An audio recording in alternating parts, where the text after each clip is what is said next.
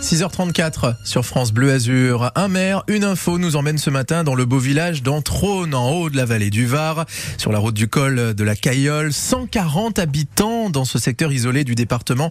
On est à deux heures du littoral. Entrône, bah, c'est loin de tout. Loin des pompiers, loin des lycées, loin des docteurs, loin de l'activité économique. Mais il y a un mais, Fabien. Bonjour Pierre Tardieu.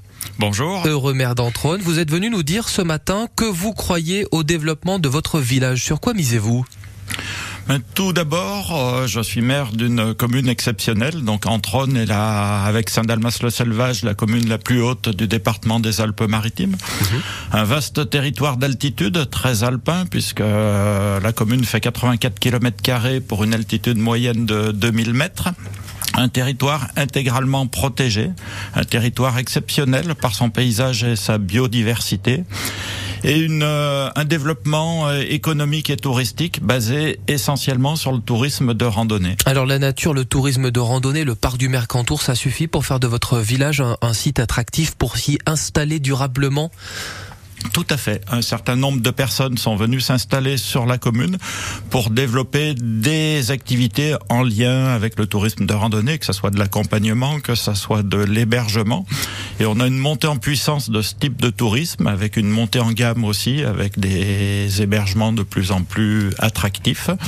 Et on se rend compte que la population, tant estivale qu'hivernale, augmente au fil du temps, puisqu'on a la chance d'avoir un tourisme aussi bien avec raquettes à neige, euh, ski de fond et ski de randonnée en hiver, que randonnée pédestre et promenade en été. Alors Entrône se repeuple, mais est-ce qu'il ne faut pas améliorer les infrastructures? Est-ce qu'il ne vous manque pas par exemple une école? C'est ce qu'on entend beaucoup dans certains villages. Euh, loin de, me, de manquer d'une école, en 1980, le village est en plein dépeuplement. On n'avait plus que trois enfants à l'école à cette période. Actuellement, on a 19 enfants à l'école. À la prochaine rentrée, on en aura 22. Donc, euh, Tout va on est bien. loin d'avoir des problèmes de d'enfants et d'école. Alors en pleine COP 27, est-ce que c'est vrai que vous avez mis 500 hectares sous cloche, une réserve naturelle vierge pour que des scientifiques viennent étudier le réchauffement climatique? Tout à fait. J'ai parlé tout à l'heure d'une biodiversité exceptionnelle. On a toutes les grandes espèces symboliques de l'arc alpin. Et on est sur un territoire euh, intégralement protégé protégé par le parc national du Mercantour, puisque 64% du territoire est en zone cœur de parc national du Mercantour, protégé à 100% par la réglementation européenne de protection des habitats, Natura 2000, protégé, on a créé un îlot de sénescence, c'est-à-dire la mise sous cloche d'une forêt de façon à la laisser vieillir naturellement. Et on va voir comment elle est préservée.